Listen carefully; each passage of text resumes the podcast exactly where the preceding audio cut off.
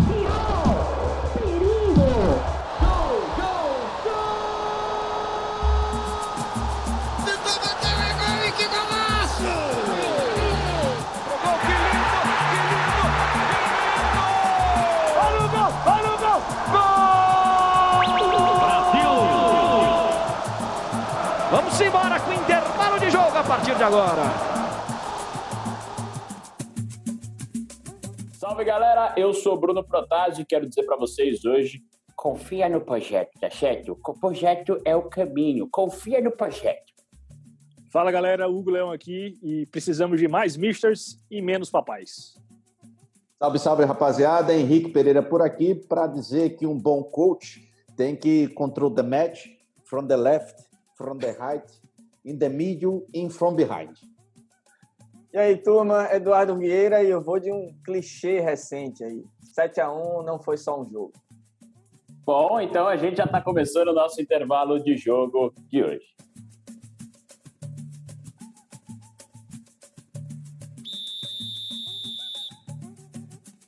Muito bem, galera, vamos começar o nosso papo de hoje aqui no intervalo de jogo. Vocês já perceberam que agora o assunto é treinador. Opa, é a Chanel, Henrique? É, sempre ela por aqui. Gostou, né, de participar. Oh, gostou. Hoje ela não apareceu na tela, mas está aí no latido. O nosso assunto de hoje, a Chanel quer comentar sobre técnicos brasileiros e técnicos estrangeiros. A gente vai falar disso que está muito em alta no nosso futebol muitos que chegaram para esse ano, principalmente Jorge Jesus, que para muitos revolucionou o momento do futebol brasileiro. Vamos falar do que está faltando no futebol, nos treinadores aqui no Brasil. A gente vai falar sobre isso, mas antes, deixa eu pedir para você se inscrever, para você que está acompanhando pelo YouTube, aqui no canal do Intervalo de Jogo, para você que ainda não é inscrito no canal, dá aquele joinha no vídeo, tá certo? Dá aquela fortalecida e também acompanha a gente pelo Spotify, pelo Deezer e por outras 200 plataformas que estão hoje disponibilizadas para o intervalo de jogo. Beleza? Dito isso, o nosso primeiro tópico de hoje é um assunto que eu estou prevendo que vai ser uma discussão bem legal e difícil de fazer no tempo que a gente está querendo propor para o programa. Mas eu vou começar com uma pergunta.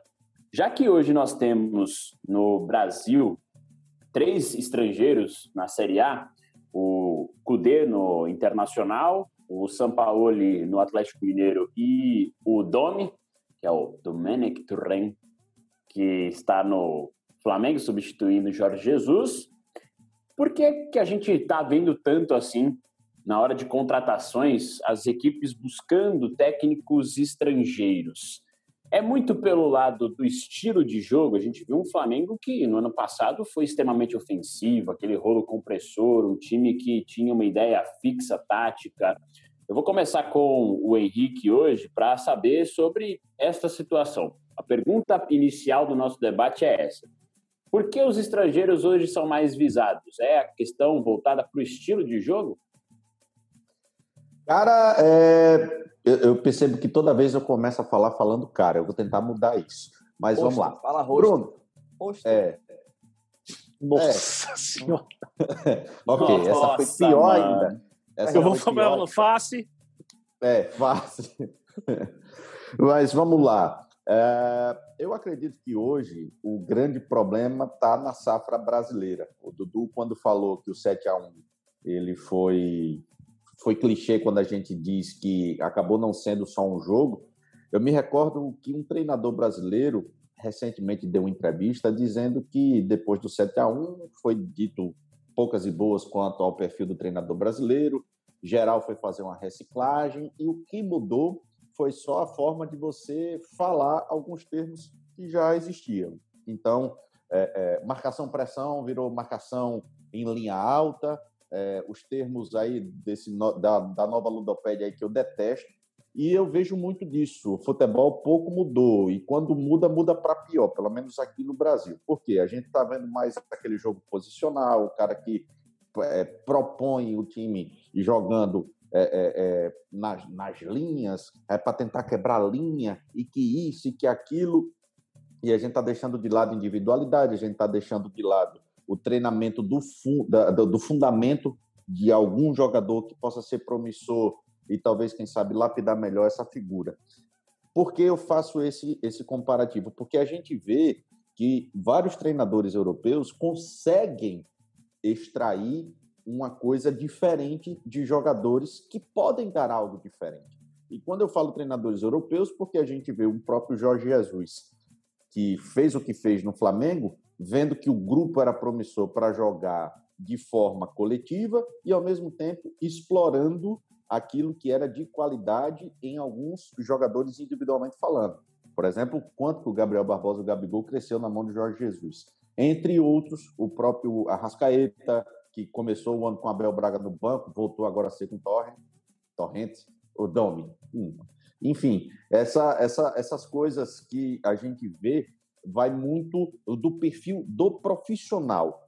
Lá fora, a gente vê ligas mais competitivas, onde todo mundo joga parecido e o treinador que consegue imprimir alguma coisa diferente, extrair melhor dos jogadores, esse cara tem um melhor resultado.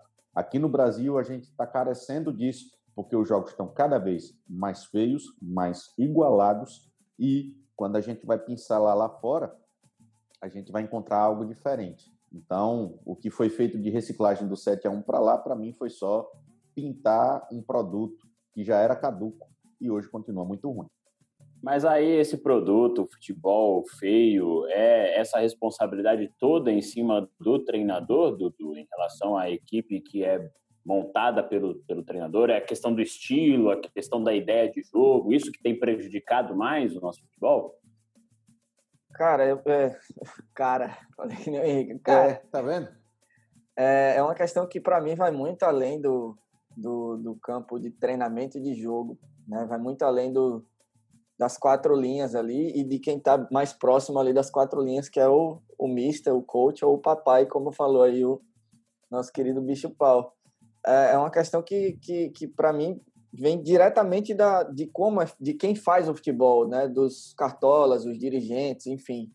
É, o tal do 7 a 1 não foi só um jogo que eu falei uh, no começo, envolve uma série de discussões que a gente poderia passar aqui 10 horas falando, mas como o assunto hoje é essa essa questão dos treinadores, isso envolve no Brasil muito dessa parte da, da, da reciclagem uh, que o Henrique citou muito bem, do estudo, do, enfim, da, da, da modernização dos treinadores que não aconteceu, mas envolve também uma questão dos dirigentes, que principalmente não tentaram mudar a tal da cultura do imediatismo do futebol brasileiro, né, que é de um resultado rápido, que a gente vai se alongar um pouco mais mais à, à frente para falar mais sobre sobre esse assunto dessa questão do imediatismo e do trabalho a longo prazo.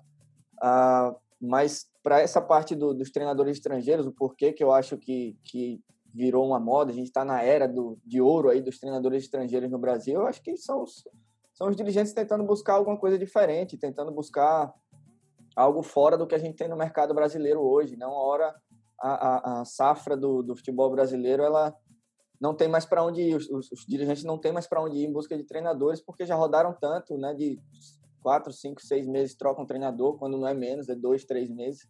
Então, né, quantas a gente já viu o Cuca rodando ali por todos os times, Mano Menezes também naquele eixo Rio São Paulo, o Bispo Rio, porque quase foi uma cacofonia aí, né? Exato. É, quase. Mano Menezes. Bateu na trave.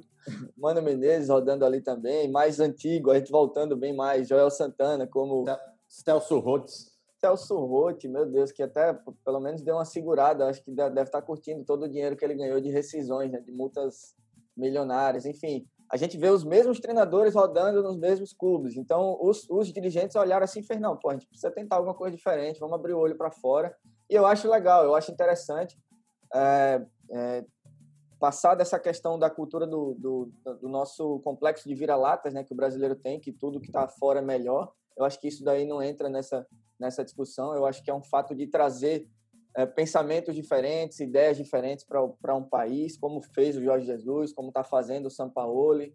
É, o, o Cudê no internacional tem, tem boas ideias também, embora esteja só começando um trabalho. Muitos outros no passado passaram e né, ninguém quer nem lembrar. vou lembrar um aqui que foi um terror, que foi o Daniel Passarella no Corinthians, lá no início da era. Misericórdia. Né, da era MSI, foi horrível mas aí tem bons, bons exemplos também que, que passaram rapidamente, como o Osório, que passou no São Paulo, teve cinco, cinco seis meses no São Paulo, foi para a seleção do México, mas deixou um, um, bom trabalho ali, poderia ter algo mais legal mais à frente, o Diego Aguirre no Internacional, Edgardo Baus, enfim, são treinadores que é, eu acho que, que acrescentam no futebol brasileiro com ideias diferentes, com pensamentos diferentes, com, com formas de, de trabalho é, e de relacionamento com os jogadores diferentes, com a própria imprensa.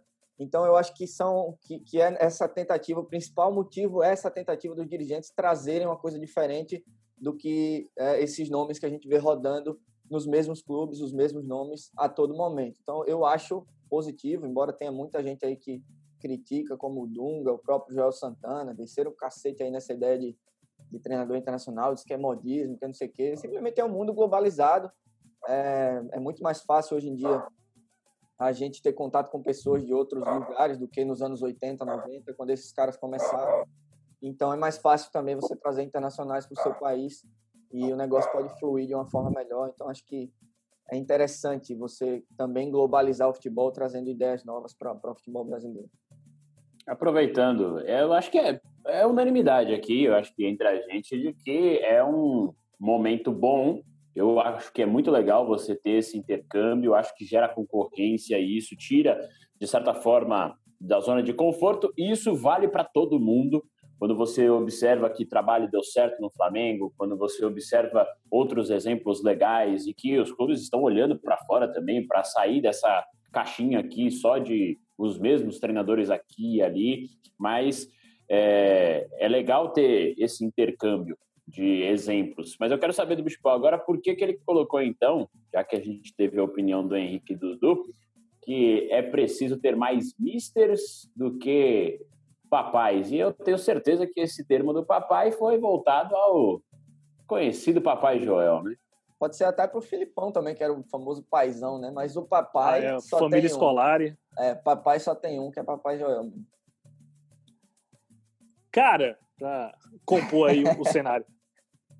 Cara, é, é, a minha a fala de abertura realmente foi uma citação ao Papai Joel, claro, mas não é uma crítica, obviamente, não é uma crítica direta a ele. É, quando eu falo que a gente precisa de mais michas do que papais, a gente, eu quero dizer que a gente precisa de mais pessoas com conhecimento técnico, de fato, é, comprovado e enfim, estudo e fe, ter, tendo feito faculdade, curso e o que for possível, o que, que tiver disponível dentro do futebol, para tentar profissionalizar um pouco mais. A gente vive uma era, é, entre aspas, de ouro aí dos estrangeiros no Brasil, mas assim, de ouro do ponto de vista da, da aceitação, digamos assim. Hoje já é mais aceitável, é, é mais desejável, inclusive, ter um técnico de fora do que antes, do que era antes do Jorge Jesus, por exemplo. Eu acho que, para mim, o ponto de inflexão aí é o Jorge Jesus. Eu acho que também acho que é, um, é uma unanimidade entre a gente. Mas do ponto de vista prático, ou seja, quantos quantos estrangeiros estão aqui fazendo trabalho, são três, né? A gente já teve um demitido esse ano, que foi o Gesualdo, por um motivo ok, que provavelmente o trabalho dele não estava sendo é, bom com, com, como o Santos esperava, né? Não se sabe também como, o que é que o Santos esperava, nem se o Santos conhecia o tal do Gesualdo Ferreira. Mas, enfim, arredondando isso, é a gente precisa de mais pessoas com conhecimento técnico, como eu falei, do que profissionais que foquem o seu, a sua atividade, o seu trabalho em motivação, em vamos lá, somos um time, aqui é uma família, é nós contra eles e tal. Porque é um. O Brasil hoje, a gente vai falar disso um pouco mais na frente, né, Bruno? Mas o Observatório do Futebol soltou um estudo. O Brasil é um dos países que menos exporta técnico para o mundo. A Argentina, que está aqui do lado, tem uma liga inferior à nossa, tem uma representatividade no futebol, falando dos clubes, menor do que a nossa no mundo o, o, cenário de exportação de, de, de, treinadores, de, treinadores dele é muito maior do que o nosso. Não, nem se compara aos nossos, à nossa exportação de treinador. Então, assim, é importante que se traga treinador de fora, não para tirar mercado dos treinadores daqui, mas para fazer com que essa convivência agregue valor para os treinadores brasileiros, para que no futuro a gente consiga conviver, a gente consiga exportar técnicos e consiga viver aqui dentro do futebol competitivo e de boa qualidade com técnicos brasileiros. É mais ou menos a mesma lógica, e aí a gente pode discutir isso, mas passa por uma questão de, do, do brasileiro deixar de ser. É, deixar de achar que é dono do futebol e sabe de tudo porque é pentacampeão mundial, assim como o handebol e o basquete fizeram no passado. O Brasil não tem tradição até hoje, nem no handebol nem no basquete. O que é que os caras fazem? Pegam, pegam um treinador de fora, viu? Treinador de fora. Os caras que sabem, os caras que são de países é, renomadamente superiores em handebol, o basquete, o vôlei e outros esportes.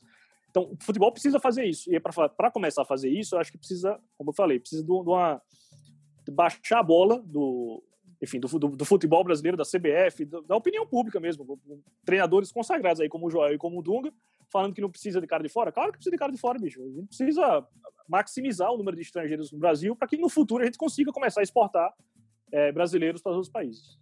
Acho que esse ponto é fundamental para nossa conversa, porque é, é, muito do olhar assim, não é porque o cara é de fora que o cara é melhor. Muito Exato. pelo contrário. Nós temos bons nomes aqui, inclusive promissores. Nós temos exemplos de treinadores que hoje são medalhões, mas que são extremamente vitoriosos e que, para a época, a gente tem que olhar lá para trás, e eram Isso. extremamente bons. Eu acho que o Lucha é um extremamente um, um, um, exemplo positivo nesse quesito. Década de 90, pô, quem foi mais vitorioso? Né? Vamos pontuar aqui, mas só falando sem um dado específico, mas se você olhar para trás, a carreira do Lucha fala por si só, a do Filipão, de outros tantos medalhões que, naquela época, o futebol era diferente. O futebol passou Isso. por transições. E aí é que eu entro nesse aspecto técnico. E já na questão do imediatismo, do resultado, essa cultura que a gente vive. Nós já tivemos esse ano, além do Gesualdo, que para mim foi aí a questão da cultura e falta de convicção dos dirigentes, o Santos, aí é isso que a gente precisa analisar também. Quando o clube vai olhar para fora, qual é a convicção do trabalho que ele está buscando? Os dirigentes também estão buscando isso. Então, antes de entrar nesse aspecto, só trazendo esse exemplo, além do Gesualdo, a gente teve também o Dudamel, que caiu no Atlético Mineiro antes da chegada do São ah, Paulo. Verdade, verdade. E aí é que entra a questão do resultado, cara. Se você não tiver tempo para adaptar um treinador, para adaptar uma filosofia de trabalho, você não vai para frente. E aqui no Brasil é muito complicado. O Havaí também teve o Augusto Inácio português na, na, nessa temporada, caiu. Me permita, me permita, Bruno, essa de você trazer esse rapaz aí pro Havaí, para mim, isso é mais um reflexo daquele. Pô, estão trazendo português, vou trazer um também para ver se cola. É, porque esse rapaz. Né? É porque, assim, o que é que esses caras tinham de diferencial, diferente do Jorge Jesus, para acrescentar daqui? Eles pegaram vou... treinadores medianos, medianos de fora e trouxeram para cá, achando que o fator de importação. Ia resolver tudo, né? Pois é, tem alguém batendo martelo aqui na, no meu prédio às 20 horas e 38 minutos. Existe Ele isso? sabe que a gente está gravando aqui. Então, para a gente passar a discutir sobre isso, qual é hoje a responsabilidade que a gente deve atribuir também, por exemplo, a, a essas faltas de inovações no trabalho dos treinadores, a cultura de resultado? Porque muitas vezes eles não tiveram nem tempo de implantar isso dentro do clube. Existe essa, essa responsabilidade também do dirigente, do torcedor, da imprensa nessa situação que a gente vive hoje? Total. Para mim, total. E foi o que eu quis falar com, com essa minha entrada aí do, do 7 a 1 Não foi só um jogo. Uh, e eu já, dei um, já falei um pouco sobre isso, que, que para mim quem deveria ter mudado, iniciado a mudança são os cartolas, são quem faz o futebol, é a CBF, são os dirigentes dos clubes. E eu confesso que eu tentei Bruno, Bispal e Henrique, eu tentei pesquisar aqui é, alguma, alguma coisa ligada à antropologia ou sociologia da nossa cultura brasileira para entender por que dessa tal dessa cultura do imediatismo do resultado e eu não consegui achar nada que explique é, do porquê a gente é assim. E, por exemplo, fora do Brasil a gente vê uma galera um pouco mais, um pouco mais, às vezes muito mais tranquila quanto a sabe uma coisa? Sabe uma coisa que eu acho que interfere muito aqui? É, principalmente dois aspectos: calendário, que a gente vira o ano, né? Depois de férias começa e, é, e campeonato estadual. Eu acho que ambos têm muito peso para você é, para você ter como termômetro a duração, permanência de um treinador, não. É. Porque, por exemplo, a gente tem hoje um estadual muito reduzido e tem muitos que entendem como ah, vai jogar o estadual é obrigação. Aí o cara vai mal no estadual, se derruba o cara, não presta. O cara não ganhou o estadual, vai prestar no Campeonato Brasileiro. É, é, esse negócio de não ganhou, não presta, que eu, que eu não consigo entender por que, é que no Brasil é tão forte quanto na Europa, vai, que é o principal parâmetro, parâmetro que a gente traz, né? Por exemplo, o Klopp lá no Liverpool iniciou em 2015 tendo é, é, é, fracasso. Ele foi quarto colocado na Premier League, ele caiu nas Copas nacionais no começo, acho que nem estava na Champions na época. Se for mais para trás, tem um Wenger, que passou décadas no Arsenal. Sim, e teve décadas sem ganhar nada, inclusive. Foi, teve, teve nada, essa época de campeão invicto lá com Thierry Henry, Patrick Vieira e, aquele time máximo, mas passou anos sem ganhar nada. É, com certeza o Alex Ferguson no Manchester United também passou anos, dos 30 lá que ele passou, sem ganhar alguma também. coisa. E, e, a galera tinha convicção de que ele era o melhor para aquele cargo e a gente vai dar tempo para ele, porque daqui a um, um, tempo ele vai montar um time, vai, vai ter um trabalho a longo prazo que ele vai fazer o time funcionar. E isso acontecia. É, eu vou lembrar, inclusive, eu tenho, eu tenho aqui, eu vou fazer um desafio né, com vocês. É um desafio para vocês. Eu tenho aqui em mente um treinador no Brasil recentemente que passou por um fracasso gigante e depois ganhou tudo. Vocês conseguem lembrar quem foi? Passou por um fracasso. Ah, o, o Tite foi eliminado pelo Tolima e depois ganhou tudo. É, exatamente. É um exemplo perfeito né, de que se você dá tempo ao cara, o cara vai lá e, e realmente consegue. Se você realmente se tem o cara for bom, né? se o cara for bom, é. tem uma convicção de que o trabalho dele é, é, pode ser feito de uma forma interessante e aí tem, tem, tem muita coisa envolvida. Você dá é, poder ao cara de, de montar uma equipe, montar realmente e trazer quem ele, que ele entende que é o que são as melhores peças para aquele momento. Eu, Enfim, dá tempo cara. Sei, ele, deixa, se você deixa tá, eu fazer tá um outro contraponto também. Rapidinho, Bruno. Lá tá acontecendo recente hoje aqui no, no Bahia, pô. A torcida tá pegando no pé do Roger né? O Roger, de fato, tem dado algumas patinadas, não só em termos de resultado, mas parece que às vezes a convicção dele acontece num jogo e o pensamento muda radicalmente no outro jogo, a torcida está cobrando e o presidente está lá bancando, dizendo: não, a gente tem fé, a gente acredita, a gente vai conversar. Eu acho essa uma postura bem legal, diferente do que a gente vê de muitos cartolas. É, eu, eu acho que passa muito, passa muito pela convicção, eh, na verdade, pela falta de convicção da diretoria com o técnico. Acho que esse case aí do, do Tite, que o Dudu citou, é um case em que a diretoria confiava e aparentemente sabia o que estava fazendo quando decidiu manter o Tite até ser campeão do mundo contra o Chelsea, sei lá, um ano depois, ou dois anos depois, não lembro. Mas eu, eu acho que é isso, assim, a, a capacidade técnica do treinador brasileiro, tá, ela está tão em dúvida que eu acho que a diretoria que contrata esse técnico não tem a menor convicção se, se, se, tá, se fez bom negócio ou não, se, se, se sabe para onde é que o time está indo ou não. E aí, a convicção é, é, de resultado. A, a, convicção é essa Isso. que eles botam. Não, mas, e aí eles vão muito no embalo de torcida e pelo caminho mais fácil. Às vezes você olha assim, é mais fácil eu trocar um treinador para agradar eu... a cobrança que eu tô, que eu tô sofrendo, Me eu tiro um peso. É, eu tiro um peso e eu vou atrás da, da do treinador e falo, bicho, apaga essa fumaça aí. E, o, é. e o que é foda, o que é foda hoje em dia é porque quando a gente para para pensar, beleza, vai apagar um incêndio, vou contratar outro cara, ou esse outro cara vai em cima da convicção. É, a maioria hoje dos novos treinadores brasileiros, salvo as figurinhas carimbadas, é, são ex-auxiliares de treinadores renomados que assumiram clubes em momentos de demissão desses principais e conseguiram tocar um projeto que foi dando certo ou dando mais é. ou menos. Eu disse, rapaz, esse rapaz é bom Vamos chamar ele para ser treinador. E aí a gente tem Anderson Moreiras, Maurício Barbieri, Alberto Valentins, é, Jair Ventura. Mais, mas sabe por que é, esses caras, mas sabe por que, que esses caras deram Ventura. certo, Henrique? E aí eu tenho essa essa é minha teoria, eu não vi ninguém falar em canto nenhum sobre isso. É, porque quer queira quer não, esses caras fazem parte de um trabalho a longo prazo, mesmo que de forma involuntária. O maior exemplo disso hoje é o Ramon no Vasco, é, que está numa sequência fantástica.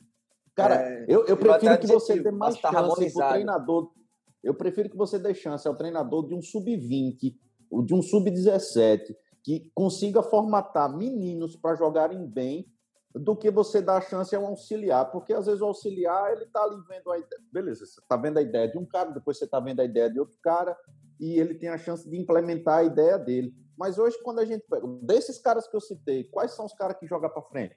Alberto Valentim, Fábio Carilli, Anderson Moreira, é, é, Jair Venturas, por exemplo. Quem é que joga para frente? Quem é que tem um conceito é. bacana, bonito de futebol? Não tem, e é esse o conceito que eu acho que assim que também tem influência na questão da cultura do, do resultado. Hoje é muito mais cômodo para o treinador ele ir em busca de um jogo feito de resultado que garante o emprego dele e que é o que os caras estão querendo. E é isso que eu acho que a gente também tem que começar a pensar e valorizar o trabalho a longo prazo a, a, o tempo ao tempo. Por exemplo, aí é que é uma provocação que eu ia fazer, o Thiago Nunes do Corinthians hoje. Eu já vejo pressão, a, a gente sabe que é diferente estar tá naquele, naquele momento, naquele clube, é como um Flamengo, é como qualquer outro time grande no país, mas ele veio com a convicção, e isso dito pela direção, para revolucionar o estilo de jogo do Corinthians, que é defensivo já há muitos anos, mesmo ganhando tudo, tudo com o Tite.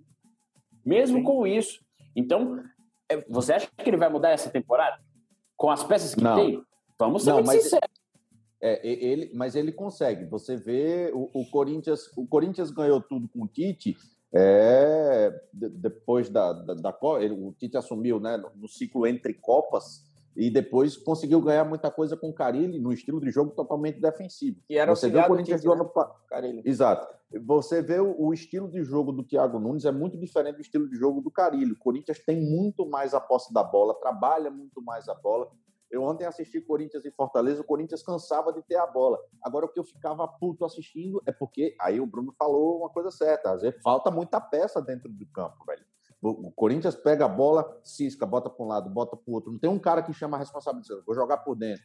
No caso do Corinthians, tem o Luan, mas o Luan está em uma fase. Aí ele prefere não lateralizar o, o jogo do que ir por dentro. E depois, quando se não joga o Luan, você não tem um camisa 10 legal. É difícil. Mas ele aí eu tenho certeza. Muda mas é, é, é um caso não, eu tenho Desculpa, certeza que ele muda o conceito para jogar com a bola, né? É. Tem a bola, mas não sabe o que fazer com ela. Aí fica difícil. É, e aí, aí vai, vai muito da, da, capacidade do treinador de conseguir se adaptar às peças que o, que o clube tem, né? Porque é mais fácil você demitir um treinador e contratar outro do que reformular o elenco inteiro de um clube. Mas aí, mas aí, vai, tá. mas aí você, você demitiria o cara? Não, de forma alguma. Você... Então, não. mas assim, você tem que dar pelo menos um ano de trabalho pro claro, cara. É claro, ou, assim, mais do que isso. E Não, também. Acho que um ano é para começar. Um ano é para começar a render frutos. O que, o que é render frutos? Quebrar tabu que nunca tinha quebrado, começar a ganhar de Atlético Paranaense fora de casa, do Internacional fora de casa, que são jogos difíceis, do Bahia fora de casa, que são jogos difíceis, e mostrar, começar a mostrar a evolução no, olhando para o jogo, olhando para os 90 minutos, não olhando para o resultado. Enquanto a gente fica é, com, a, com, com, com viés resultadista, fudeu, velho, não vai sair do campo. Até porque, viu, o, o Bispo, até para ilustrar, ontem o Thiago Nunes jogou contra o Fortaleza é, com o Jô, Léo Natel, com todo respeito ao Léo Natel, mas é um cara que está começando agora no futebol, e o Juan Oliveira, que era um menino que estava na categoria de base e ia ser dispensado até alguns. Eu acho que tu pode jogar. Se vamos aqui, o cara tão logo foi promovido já é titular. Você olha assim, quem são esses dois? É o mas São Paulo, aí, são jogo... Mirassol, assim, Mirassol. Só para só arredondar o que eu estava falando da questão dos auxiliares e da, da sequência de trabalho, é, com o Corinthians, com todo o defeito que tem a sua direção nos últimos anos, né, com o André Sanches e seu time lá sempre rodando aquela, aquela, aquela cadeira lá, eles, é, o Corinthians é um dos exemplos de que dá é, tempo ao treinador, né? Pelo menos tem, tem exemplos, é. né, o Tite, o Fábio Carilli, o Mano Menezes, e agora o Thiago Nunes, eu acho que eles vão dar sequência e se derem sequência, eu acredito que vai ter resultado, porque o Thiago mostrou no Atlético Paranaense que pode fazer isso.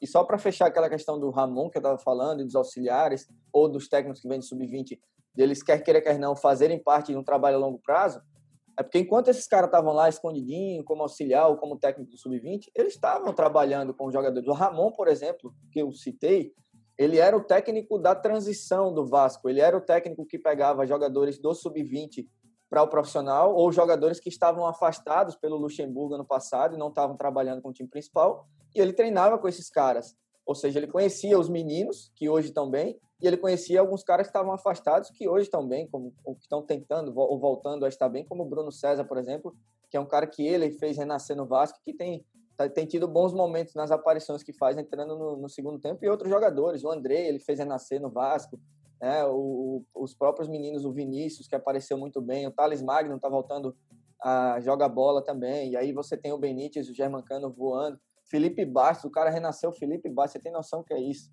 Que é um bom jogador, mas é uma montanha russa, né? Ninguém sabe. Um dia joga bem, no outro dia sai reclamando do técnico e expulso dentro de campo. E o Ramon fez renascer. Por quê? Porque ele está ali há um tempo no Vasco. É, e ele faz parte de um trabalho a longo prazo, mesmo que de forma inconsciente do Vasco. Então, ele conhece os caras, ele sabe como tirar o melhor de um jogador, é, ele sabe como conversar com o jogador. Isso é, é, o, é o ponto positivo de um trabalho a longo prazo. Esse é o diferencial de um trabalho a longo prazo. É, eu tive a experiência lá dentro do CSA como assessor de comunicação e vi o Marcelo Cabo passar mais de um, mais de um ano no CSA ali é, e, e, o cara conhecia de tudo. E assim, é, incrível conhecer de tudo dentro do clube, ou a forma de, de, das coisas funcionarem dentro do clube. E é incrível como um simples aspecto assim de um, uma discussão que pode acontecer no refeitório, pode mudar um resultado dentro de campo, uma forma de um jogador atuar. E isso só um treinador que está lá há muito tempo vai saber como lidar com, com esses problemas, com essa situação. O negócio é que aqui a gente não tem muito, muito. Só para te dar esse, esse gancho, como você estava falando de tempo de trabalho, aqui, segundo os dados do Centro de Estudo Internacional do Esporte, os mais recentes, a Série B no Brasil é a que tem menos tempo de trabalho para um treinador, 122 dias, que é muito pouco. Dá em média, então, uns quatro meses. Quatro meses. Aí você vai para a Série A, 168, um pouquinho a mais, né? Cinco meses, então, vamos lá. E aí você compara com as outras ligas, as grandes ligas do mundo. A Bundesliga, 336 dias, já é fechando basicamente quase o ano todo. A Série A na Itália, 351.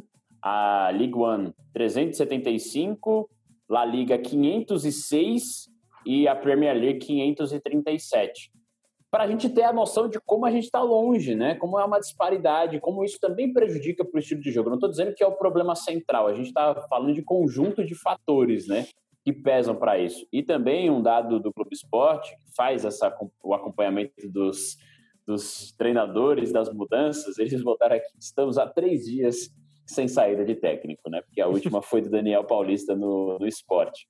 E a média aqui de trabalho é de seis meses de um treinador, é muito pouco, né? Então, bate muito com os dados do, do centro de, de pesquisa.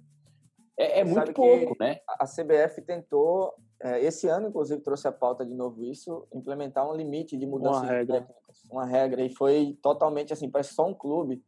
É, e eu não vou lembrar qual foi, acho que só o Atlético Mineiro é, chegou a aprovar essa, essa regra, mas os outros clubes todos negaram. Um deles, eu acho que foi o Flamengo, ou foi algum outro, não vou lembrar agora, deu uma ideia de que é, eles pudessem implementar uma regra um pouco diferente, de que você pudesse trocar o técnico. Você pode trocar, desde que você quite tudo que você tinha com aquele cara ali. Pagou a multa, salário, é, a multa de, de, rescisão de contrato, pagou todos os salários atrasados, e aí sim você pode inscrever outro. Senão, e aí os caras iam pensar realmente, beleza, como se fosse um sistema, sabe? Você só pode inscrever o cara lá se você tiver todo é, as comprovações de que quitou todas as dívidas com o anterior. Isso também é outro problema, né? Que os caras saem e ficam devendo milhões e milhões a outros treinadores. Mas eu acho que também é, eu... seja por aí essa questão de, de implementar o limite. Talvez essa, essa parte de, de envolvendo o financeiro, talvez seja um, um artifício eu acho que, que podia né, pensar também. É, é, mas eu acredito que os clubes chegam e diante de uma proposta dessa negam, em sua maioria, porque é muito mais fácil, e a gente volta para a cultura do resultado e da incapacidade de certos dirigentes, que é muito mais fácil quando a coisa está ruim, porque o clube contratou mal, é, porque a ideia, é, é, digamos assim, apoiada num primeiro momento não era a melhor, e aí o cara vai resolver isso, não, vamos, vamos demitir o treinador, vamos dar uma satisfação para a torcida, e depois a gente vê o que faz. É, o que falta hoje também nos, nos treinadores brasileiros é você chegar e, e, uma coisa que eu não vejo, é por isso que eu sou muito fã do Guardiola. Né? O Guardiola ele consegue pegar jogadores que eram medianos ou até mesmo ruins e transformar pelo menos eles em bons jogadores, jogadores regulares. Porque é, é, é, você tem às vezes certos jogadores dentro de um elenco é, o Dudu citou o Ramon, por exemplo, porra, esse trabalho é muito importante, porque às vezes o clube não tem dinheiro para estar contratando, mas você olha para o fulano, vê o que o fulano já fez na vida, na carreira, diz, bicho, tu não desaprendeu a jogar, o que é que está acontecendo? Vamos lá, é tentar uma motivação ali, ou tentar dizer, bicho, tu joga bem, mas se tu fizer assim diferente, pode ser que tu melhore, pode ser que tu consiga dar o resultado melhor, vamos testar? Sabe, é, é, falta essa parte mais didática, é, é, é por isso que, que eu vou além é, vai, vai muito além de estudar, de ter curso, é, é, ter leitura de futebol prática, é você saber enxergar aquilo que está ruim e tentar melhorar do cara.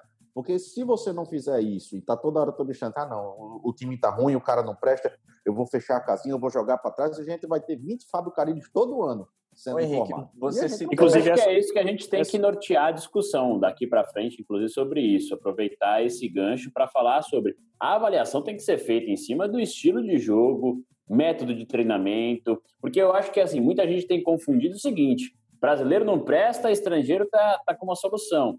E a gente não, precisa, não pode analisar isso. por exemplo, o que o Henrique está falando é uma questão que a gente não vai ter acesso, vai ter muito pouco, porque hoje o clube é cada vez mais fechado. Então, isso vai ser externado, às vezes, numa entrevista de um jogador, de uma fonte dentro do clube, que vai ser mais difícil de ter a informação.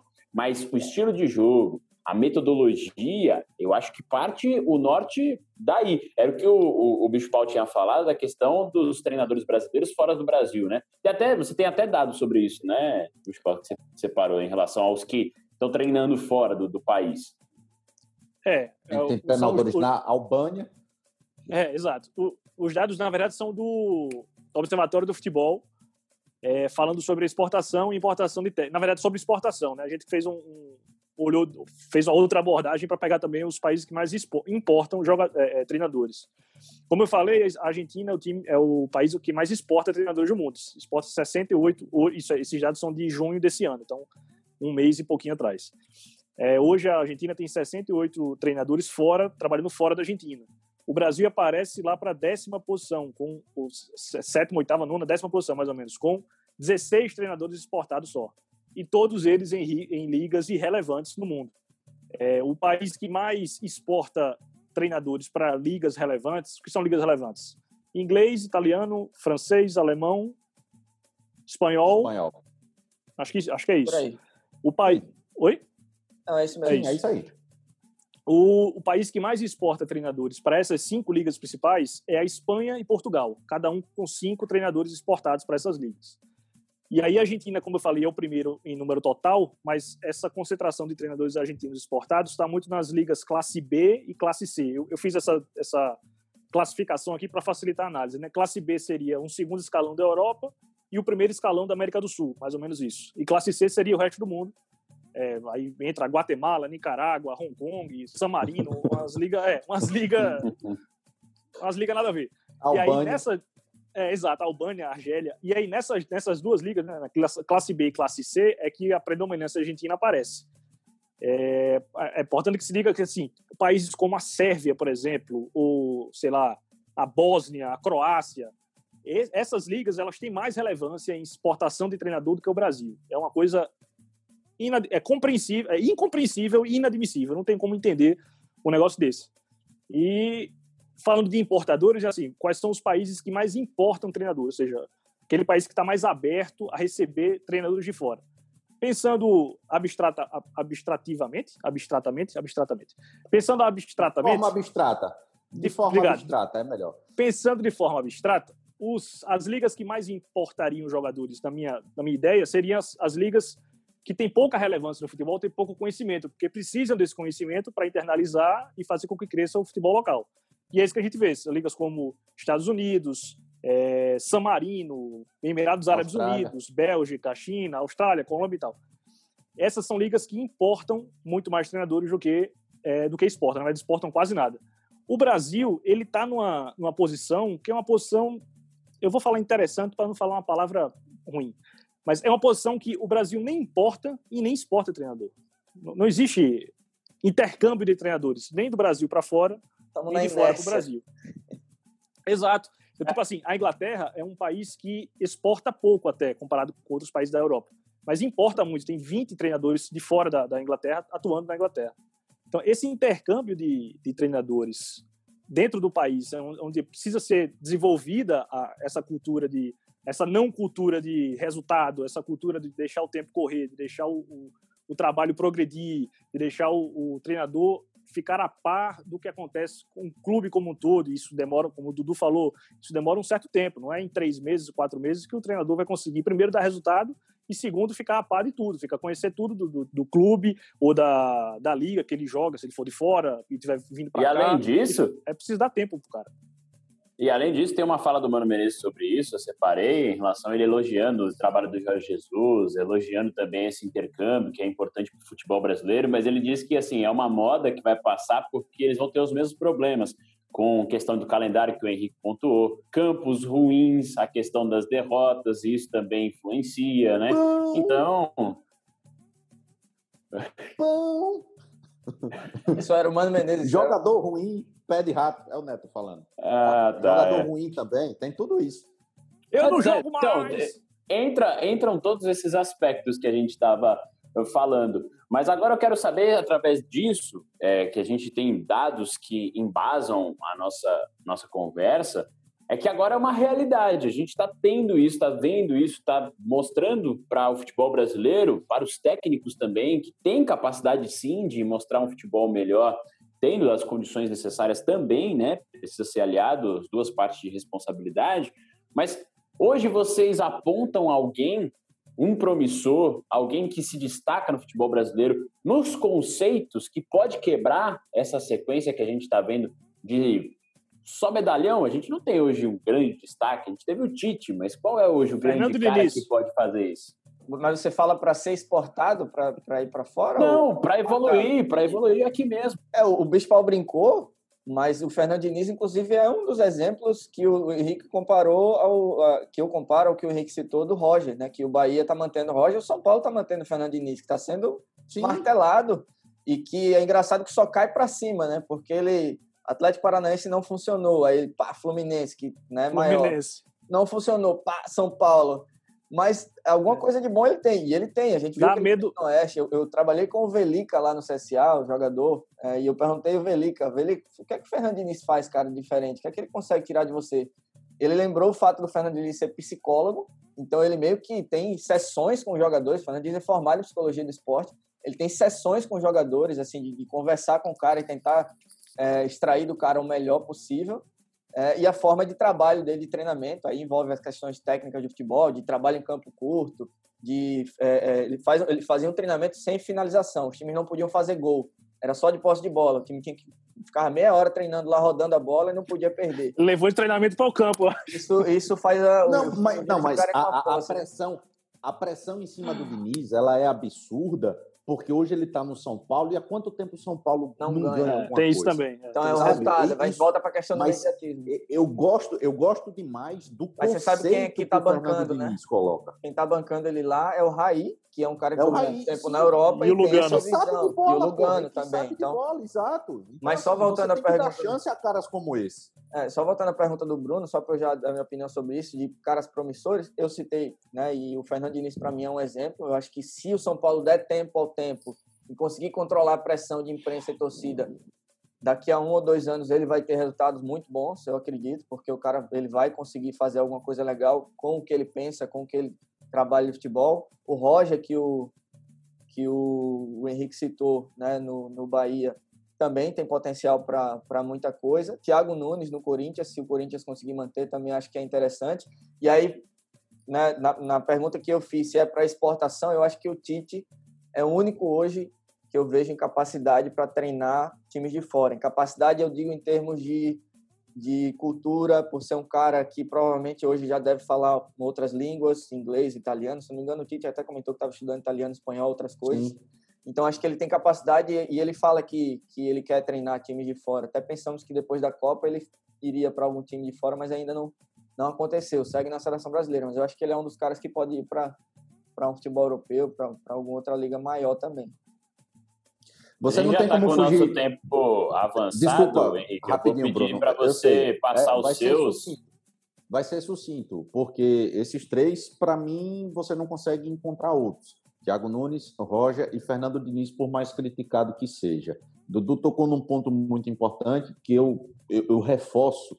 Todos nós precisamos buscar é, é, sair um pouco desse pedestal de que ah, somos pentacampeões, sabemos de tudo. Não, tem muito treinador, por exemplo, que não sabe falar uma outra língua. Isso seria muito mais fácil para inseri-los num outro contexto. O espanhol, o argentino que sai daqui, ele sabe falar espanhol, o espanhol é falado também lá fora, né? sobretudo na Espanha, segundo escalão, por exemplo. É preciso pensar também dessa forma. Quando a gente foge dos medalhões que estudam, que a gente pensa no Renato Gaúcho. Renato Gaúcho é bom treinador? É, mas ele flerta de um jeito com a soberba que eu não considero interessante, e você vê o Grêmio jogando um futebol equilibrado. Você não, você não pode colocar na conta, é, é, por exemplo, de, uma filosofia diferente, porque o cara é ex-treinador ou porque ele despreza curso A ou, discurso, ou curso B. É preciso você ter um equilíbrio entre a, a parte psicológica, a, a parte de, de, treinador, a parte de disciplinador, tudo isso é preciso levar em consideração. Tá e também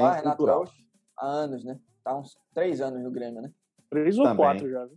Ele Também é o que isso. mais está. é, como é que é o termo? É longevo, Longevo. né? Longevo. Longevo. É, olha só, ele é o É, que do é Brasil se preciso- é destaca em preciso- relação a isso. Não, é à toa. É preciso dar tempo e ele consegue ser equilibrado. Ele consegue ser equilibrado. Isso é que é o mais importante. É, ele Três anos. 11 meses e 8 dias, para ser É, o negócio é simples. Fazer aniversário já já. Filho, vou- vou- o negócio é simples. Filho, vou te dar aqui. Esse, é- esse é o meu time.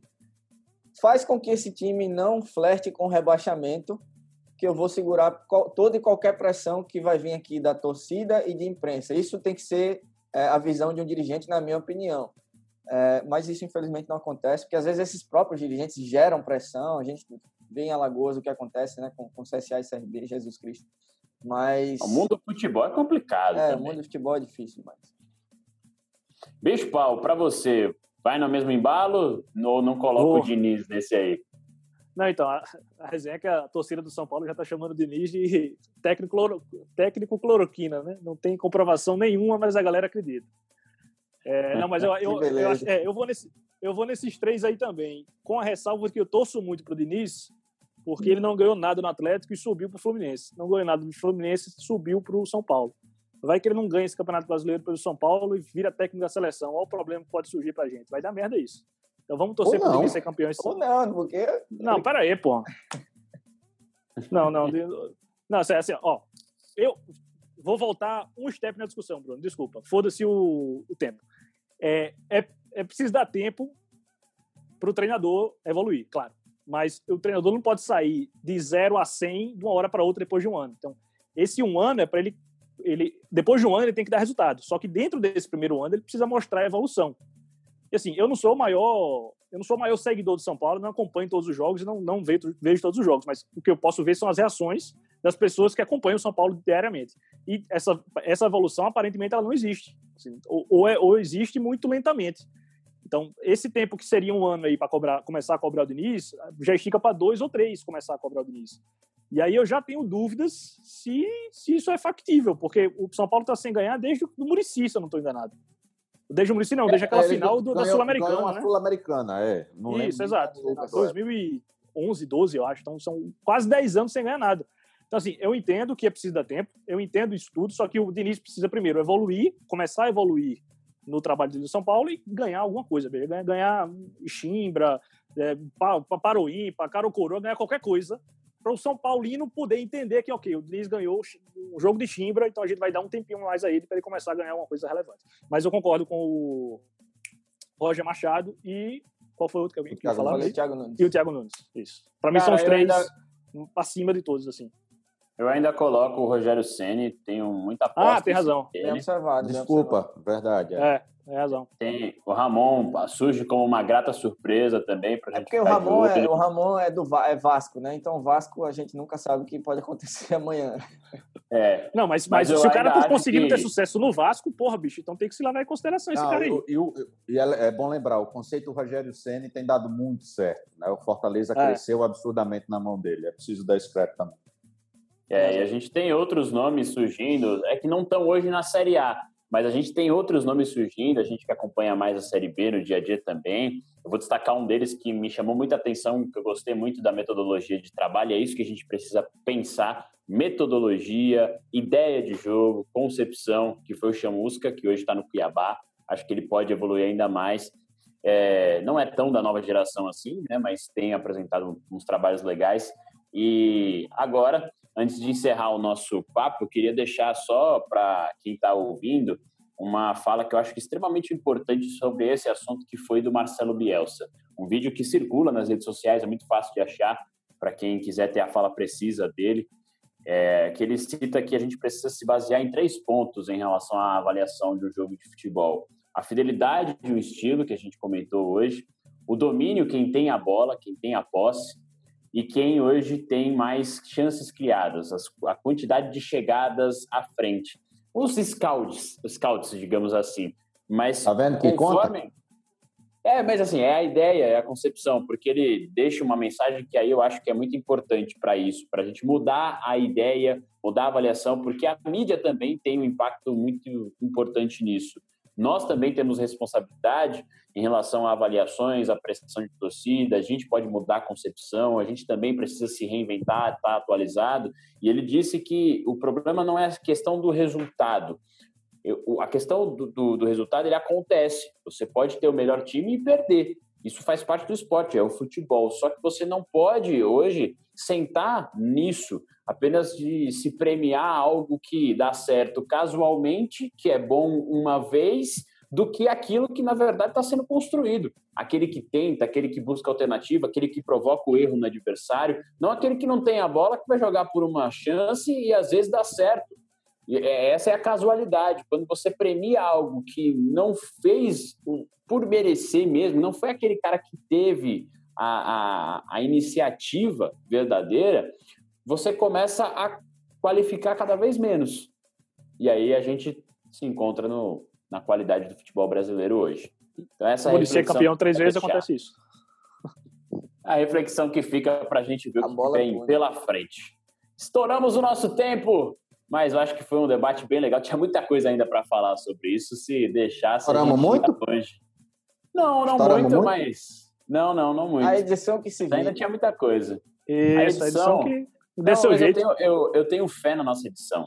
Eu tenho muita é. fé, né? Bruno, não é nem para ter fé. A gente paga a edição, é para isso mesmo, bicho. Exato. Então vamos usar o trabalho da edição. Só, sem, sem, um cara mais direto. Sem final, um não podemos mais... finalizar o programa sem falar sobre né, o tributo que eu e o Bruno estamos prestando aqui ao nosso Barcelona, em homenagem ao Messi. E eu, inclusive, que venho do futuro da Austrália, vou mostrar aqui o nome do novo camisa 10 do Barcelona, tá bom? Vocês conseguem ver. Muito. Joshua. É, Dudu, Dudu claramente. Você roubou essa camiseta é, de alguém. Dudu claramente ou roubou essa camiseta de alguém, ou Joshua, como a cultura australiana. É, é a cultura australiana é bem legal. Do. Né? O cara deve. Quero mais essa camisa, não. Aí oh, a camisa tá que nova. esquema que você tá envolvido aí na Austrália. Já, me, já me despedindo aqui, que eu sei que o Bruno vai deixar para todo mundo, eu não fechei o raciocínio de, da procura antropológica do porquê do imediatismo ser mais forte no Brasil. Você ainda tá nisso, bicho?